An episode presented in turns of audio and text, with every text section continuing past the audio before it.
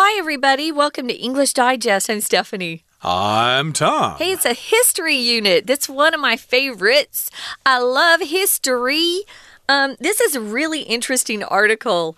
It never occurred to me that the names of colors had to be created at some point in history. Of course, they did. Orange isn't one of my favorite colors, I'll be honest. I don't think I own one piece of clothing that is orange. No, I don't. It's not a good color for me. I, on the color wheel, for those of you who know about the color wheel, I am a winter, uh, which is dark colors like dark green, dark pink.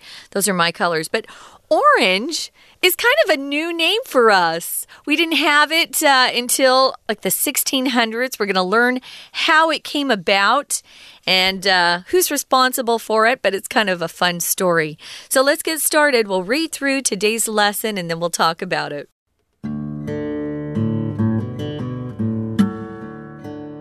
It's the color of a sunset or the turning leaves of autumn. It's everywhere in the natural world, but English did not have a specific distinct word for orange until the 1600s. Even today, words for shades of red, blue, and green far outnumber those for the variations of orange. Just think of scarlet, ruby, rust, and maroon. This is only a sample of the words that mean red. When it comes to orange, though, there is just orange. English speakers have always been acquainted with the color orange. However, in Old English and Middle English, it was always described as a combination of yellow and red. In the centuries old Canterbury Tales, a classic of Middle English literature, a rooster dreams of a yellow red fox. The author, Chaucer, is regarded as a master of storytelling and the English language. Even so, he could only combine words to clumsily gesture at the color he meant. Not until the orange fruit entered European markets was there the spark of an idea that the color might be entitled to a name of its own. In the early 1500s, Portuguese merchants brought back bright, sweet oranges from their trade voyages to India. At first, Europeans called them golden apples. However, the word orange soon stuck to describe the fruit, and by extension, the color. By the end of the 1500s, William Shakespeare had adopted orange, in combination with other words, to talk about color. By the 1600s, people began to regularly use orange alone to mean only the color, not the fruit. Today, our vocabulary for orange is still mainly limited to citrus with tangerine joining orange in 1899. It's exciting to see how quickly words can go from unknown to familiar, though. Perhaps you will be the one to pioneer English's next color vocabulary revelation.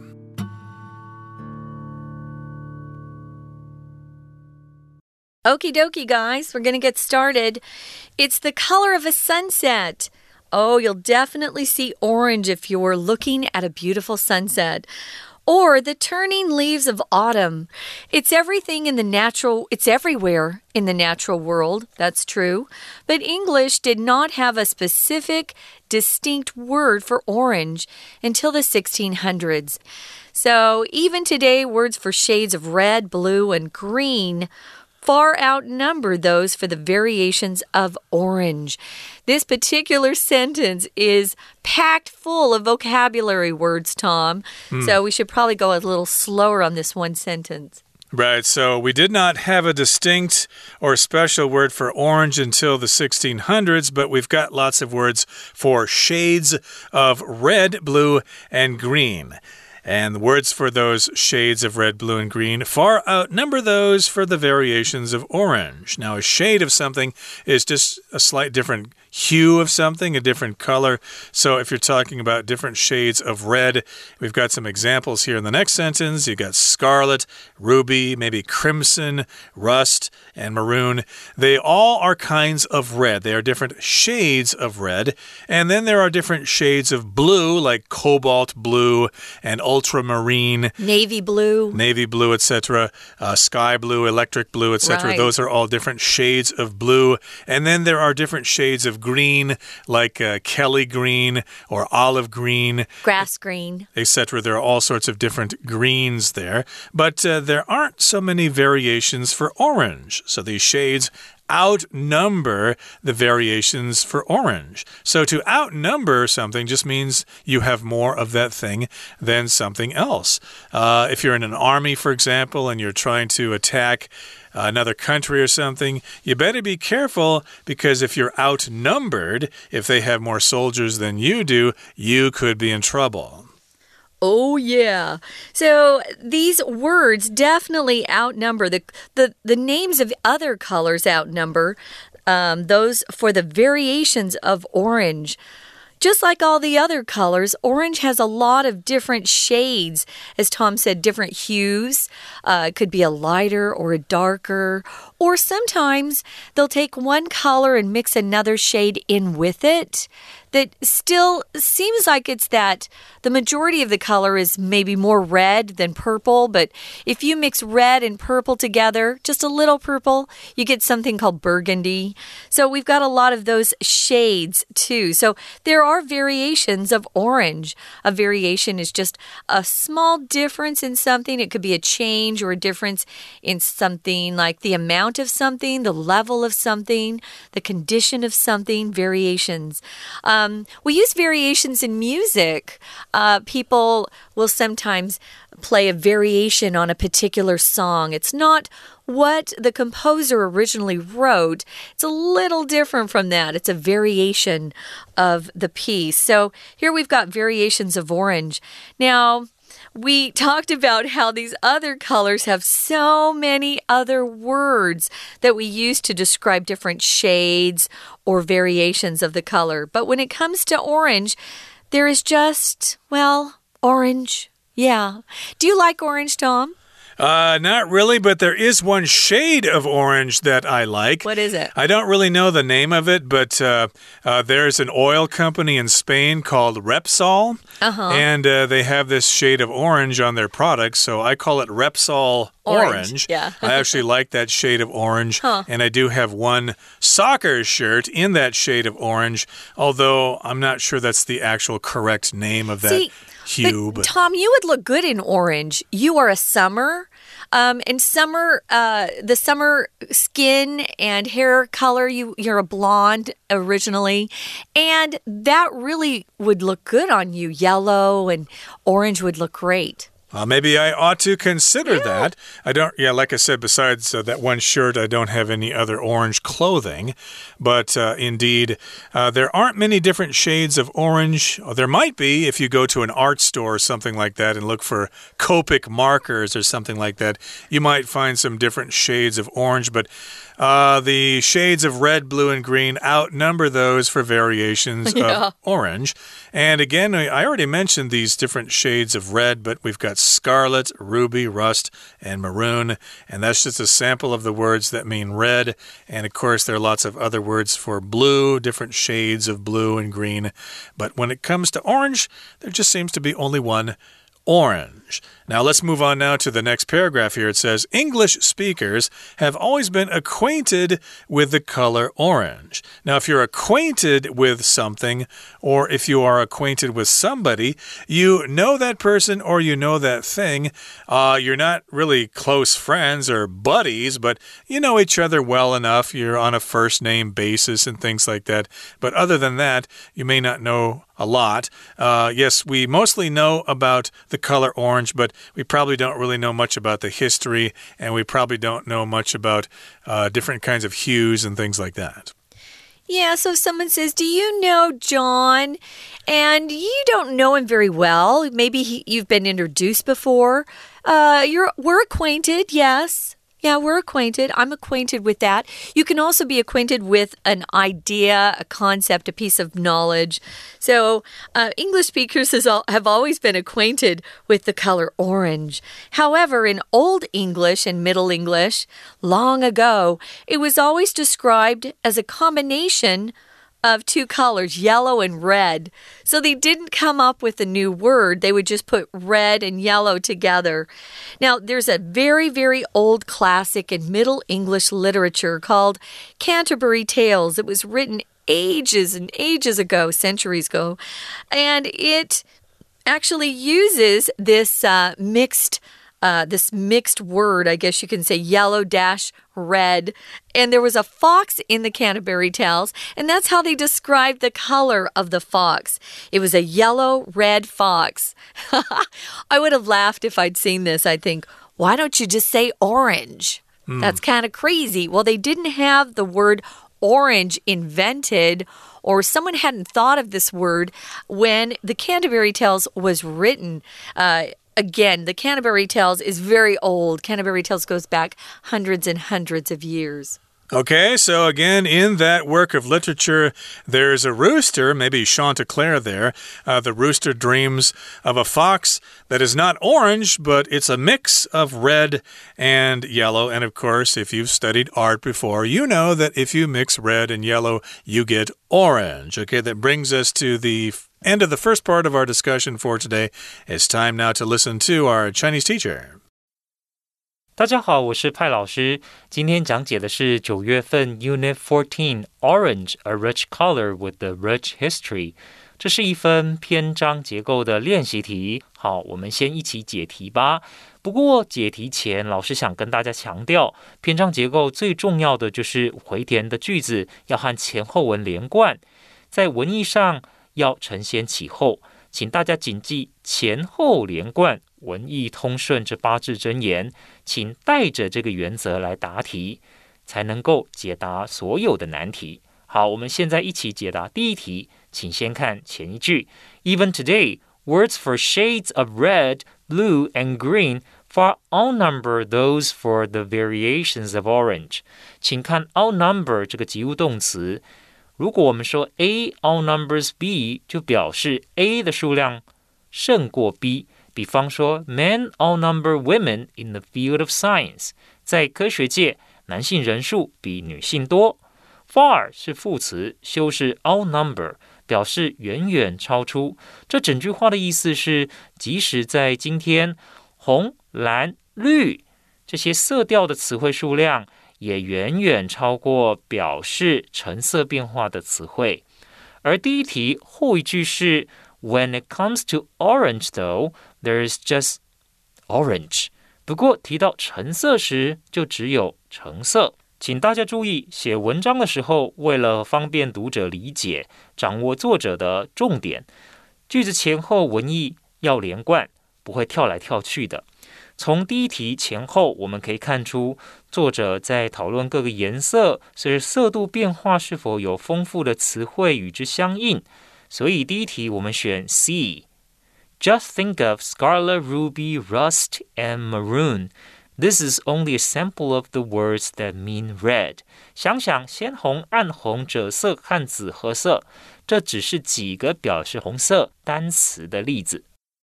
We're going to take a quick break. Stay tuned. We'll be right back.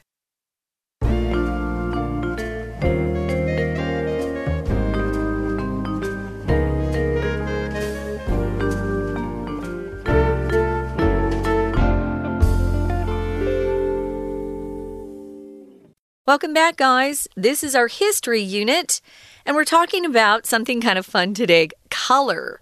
A color called orange. Poor orange. It didn't even have its own name until after the 1600s or until the 1600s. That was a long, long time ago to you guys, but really, it seems like it's fairly recent that we came up with this name orange to describe the color that is a combination of yellow and red together, orange. We found out that uh, today we have lots of especially in English, I have to say. I was pointing out to a friend the other day, Tom, a Taiwanese friend of mine, that we seem to have a lot more color words than you guys because um, they do a lot of qian and shen, and we actually come up with these kind of cute words to represent colors. Like we even have a French blue. We all know that French blue looks really good in a dress shirt for a guy. He looks really sexy in it, I must say. French blue. But we have lots and lots and lots of words for colors, but not so much in Chinese. Um, and it's just a difference in culture. I don't know why we do, but uh, I always found that interesting. Well, Looks like uh, English speakers never really liked the color orange too much, or we didn't pay enough attention to it, because it wasn't until the 1600s that orange got its own name. But part of that today, some of the uh, the the consequences of that happens to be that there aren't as many words for shades or variations of orange as there are for other colors like red, green, and blue, those primary colors. Okay, so remember we left off when we were talking about the Canterbury Tales, and Chaucer, of course, is regarded as a master of storytelling, and he's also a master of the English language, but he could only combine those two words. Uh, to clumsily gesture or kind of hint at or indicate the color that he meant, which we all know as orange.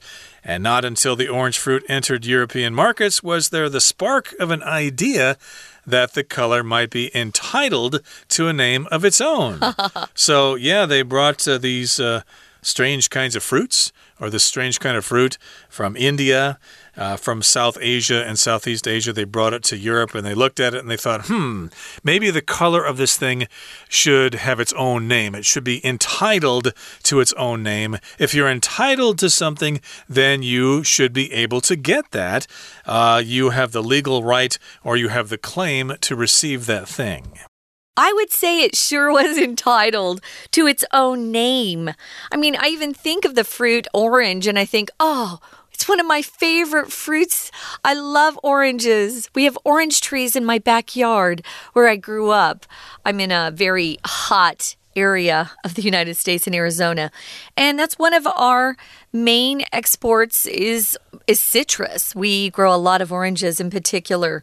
So, yeah, it was about time that orange had its own name. Now, moving back up again, we're going to talk about Chaucer. He was regarded as a master of storytelling.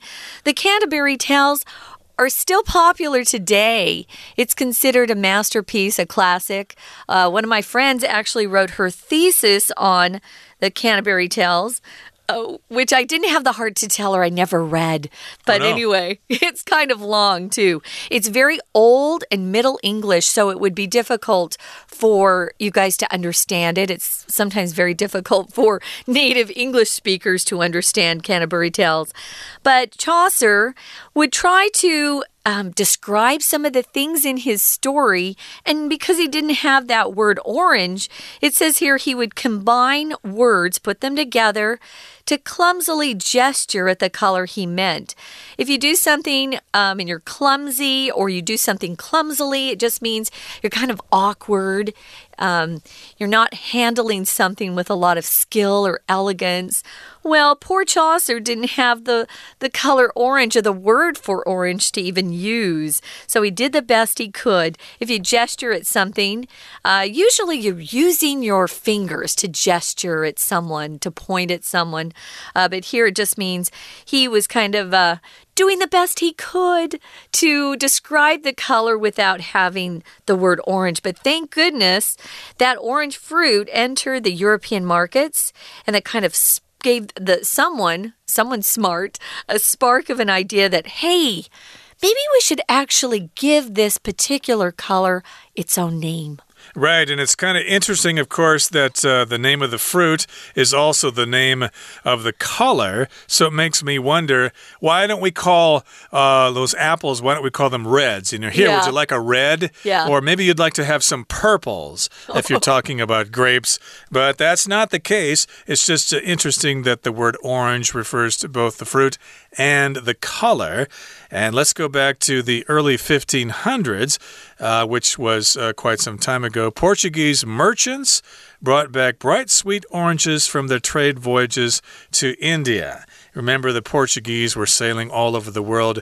They even came here to lovely Taiwan. And of course, they established a colony in Macau.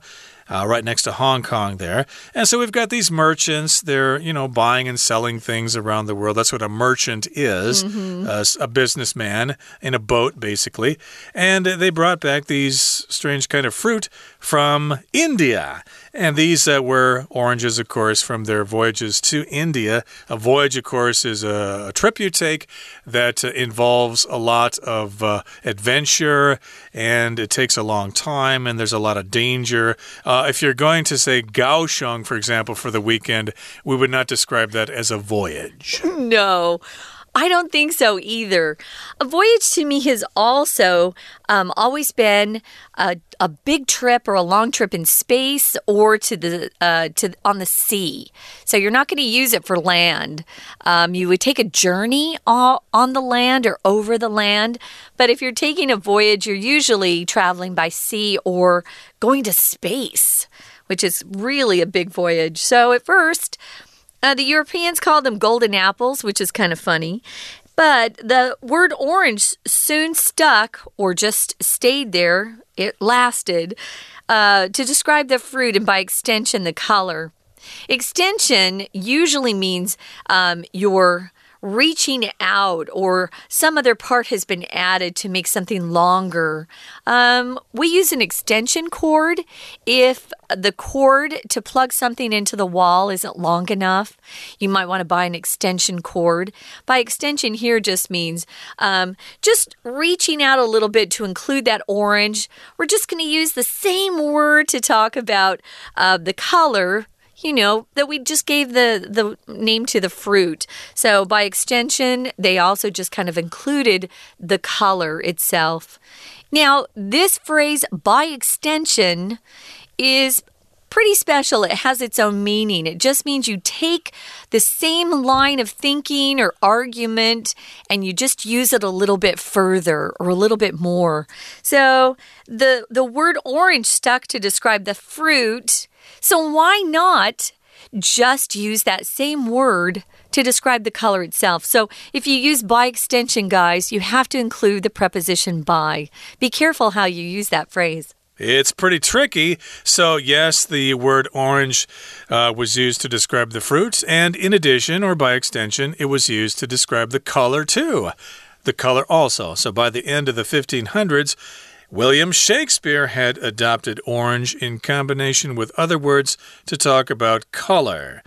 Okay, so orange, I guess, is in Shakespeare as well, but I guess he used it with other words. Shakespeare always does that. He uh, uses different ways to describe things, which uh, is quite beautiful if you understand yeah. it. And yeah. today, of course, our vocabulary for orange is still mainly limited to citrus or citrus fruit, which of course includes grapefruits and oranges and lemons and limes and things like that. Those are all citrus fruits. And we've got tangerine joining orange as a color back in 1899. So, yes, tangerine is a shade of orange. It sure is, and it's beautiful. And just like orange, the original orange, we got that name from the fruit, tangerine, the fruit, the little tangerine, which is delicious. So, Perhaps you will be the one to pioneer English's next color vocabulary revelation. If you pioneer something or using this as a verb, but it's also a noun, it means you're a person who comes along and is the first person to do something. There were pioneers that moved from the east part of the United States over to the west, and they were the first people out there. It was dangerous, exciting.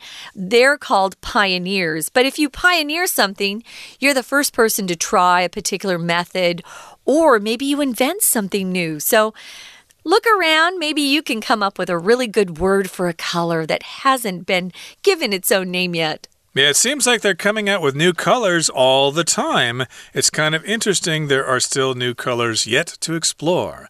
Okay, that brings us to the end of our discussion for today. Let's listen now to our Chinese teacher. 接着，请看第二题。前一个句子是 The author Chaucer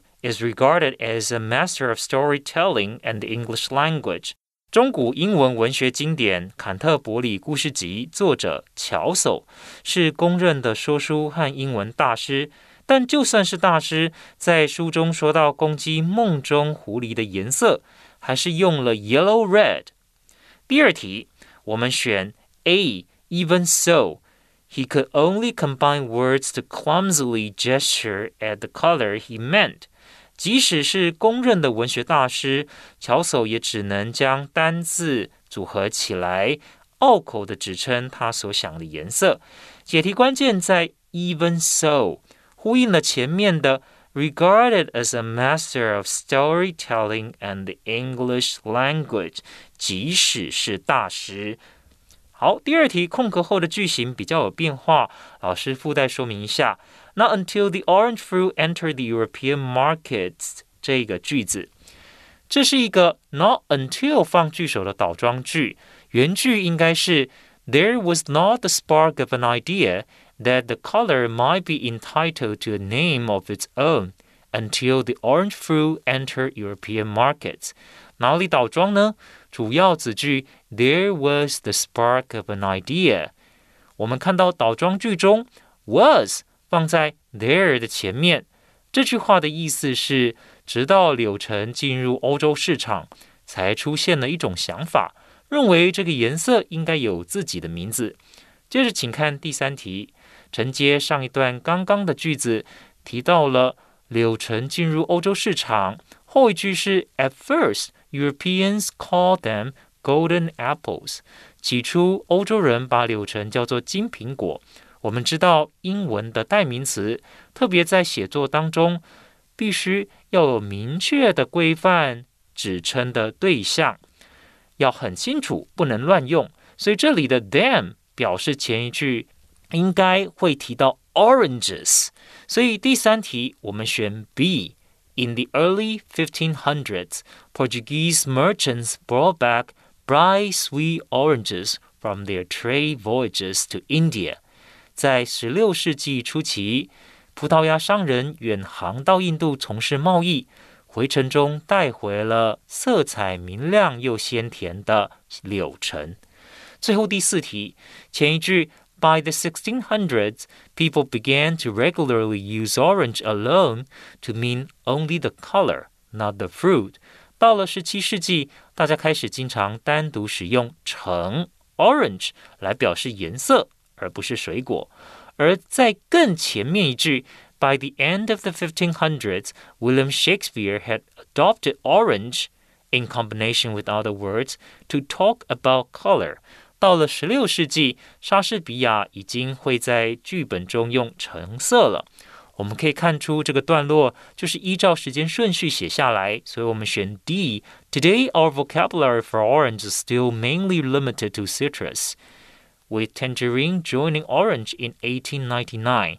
时至今日，我们形容橙色的词汇仍然主要限于柑橘类，而橘红色在西元一八九九年。才加入了橙色。以上就是我们今天的中文讲解，谢谢大家。That's it for today. Thank you so much for joining us, and hopefully, we have given you a new appreciation for the color orange and for the fruit orange. Hey, chow some oranges down after you hear our program. From all of us here at English Digest, I'm Tom. I'm Stephanie. Goodbye. Bye.